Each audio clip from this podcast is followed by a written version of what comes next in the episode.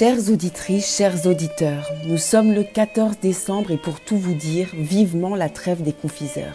Mirgeien essen Schokolade, Bonbons und Pralinen, es wird.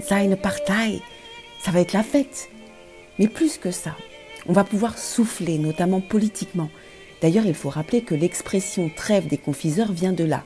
Elle est apparue en France vers 1875 à l'occasion de vifs débats à la Chambre entre monarchistes, bonapartistes et républicains sur la future constitution de la Troisième République.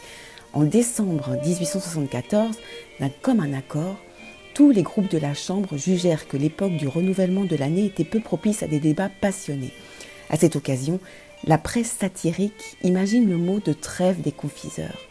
Aux approches de Noël, par une sorte d'accord entre les parlementaires, on ne soulève pas de questions irritantes qui, troublant l'esprit public, nuiraient aux affaires. Et même, afin de mieux vivre en paix, on se sépare, on se donne des vacances. Donc, point d'aigre propos. Et pendant cette accalmie, les marchands de sucreries, de gâteaux, de friandises font tout doucement leur petit commerce. Les confiseurs jubilent, profitant de la suspension des hostilités à la Chambre.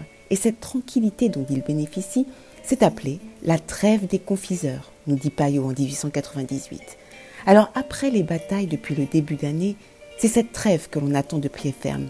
Nous sommes fatigués de ces débats infinis entre les pro-vax, les anti-vax, les pro-masques, les anti-masques, les pro-passes, les anti-passes, les pro-nucléaires, les anti-nucléaires, les woke en guerre contre nos rêves, les primaires et l'air, la déprime partout, les doigts d'honneur et le cadiche pour la gauche. Ce qu'il nous faut, c'est moins de mitraillettes et plus de paillettes.